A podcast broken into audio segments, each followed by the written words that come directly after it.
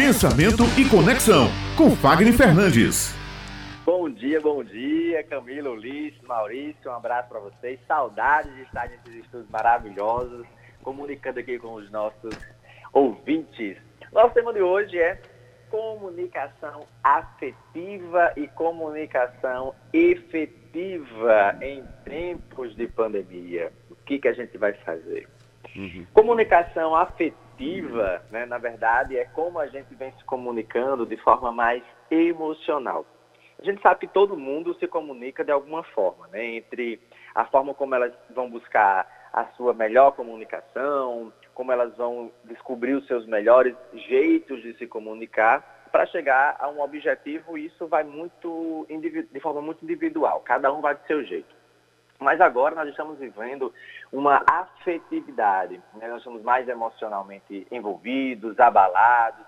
São notícias que chegam que nos assustam, como por exemplo a notícia que chegou ontem de abertura de novos comércios que vão gerar mais volumes de pessoas, um ministro desinformado.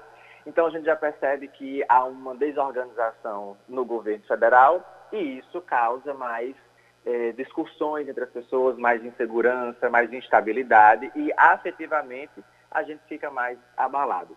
Então, tanto o homem quanto a mulher precisam olhar com atenção para a sua comunicação afetiva, ou seja, você consigo mesmo e você se preparando para se comunicar com o próximo. Nesses tempos de crise, a nossa emoção ela fica mais aflorada, ou mais para você ficar uma pessoa estressada e brigar mais, ou você é uma pessoa mais sensível, ficar triste e chorar mais.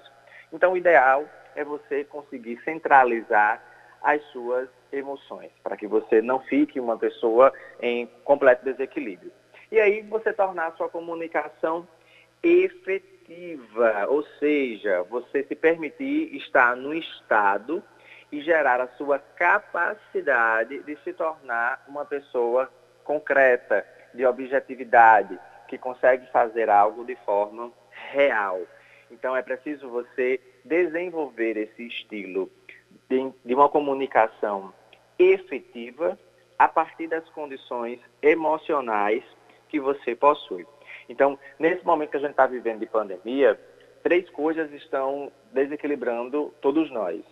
A própria doença, né, que envolve a saúde, a própria sustentação, que são a economia, os comércios, a forma como isso vai é, lidar com todos nós, e a política, que é quem hoje está fazendo esse regimento de como a gente consegue passar por esse processo. E aí, quando a gente percebe que esses três eixos não estão se comunicando bem, em busca de um processo de solução, mas muitas vezes de promoção ou identidade pessoal, isso traz dificuldades emocionais e relacionais entre as pessoas. Então, algumas empresas que já estão voltando para o mercado ou que já estão no mercado, você em casa e você trabalhando home office, isso baixa a sua produtividade. E agora eu vou dar para vocês aqui é, três dicas de como você tornar essa comunicação afetiva em uma comunicação efetiva, ou seja, de efetividade.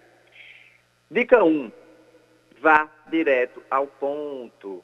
Se você for rodear muito por aquilo que não é fato, a tendência de você entrar em discussão e não chegar a uma solução é muito alta. Então, em vez de você falar, ah, eu estou muito cansado, não aguento mais isso ou aquilo, você pode trazer assim, olha, estou precisando de ajuda, estou precisando de apoio, preciso de um prazo. Uma outra dica importantíssima é utilize a comunicação positiva, seja positivo. Transforme aquelas situações que estão negativadas em situações de aprendizagem, para que você possa ter condições de influenciar as pessoas que estão ao seu lado para um objetivo em comum. Então, ao invés de você ficar falando, ah, você está deixando isso de lado, você não me dá mais atenção, você pode chamar a atenção da pessoa assim, olha, sua participação é fundamental nesse momento. E se você não participar, todos nós vamos ter um prejuízo. Isso é super importante. E a terceira dica é, você precisa ter conhecimento do que você fala. Quando você se deparar falando sobre política, saúde e economia, perceba de onde vêm as suas fontes, sobre o que é que você está conversando com as pessoas. Quando você quer falar sobre projeção de futuro hoje, se limite a falar no espaço de 48 horas, porque as coisas estão mudando todos os dias, então a gente não tem tanta certeza e aí gera menos ansiedade.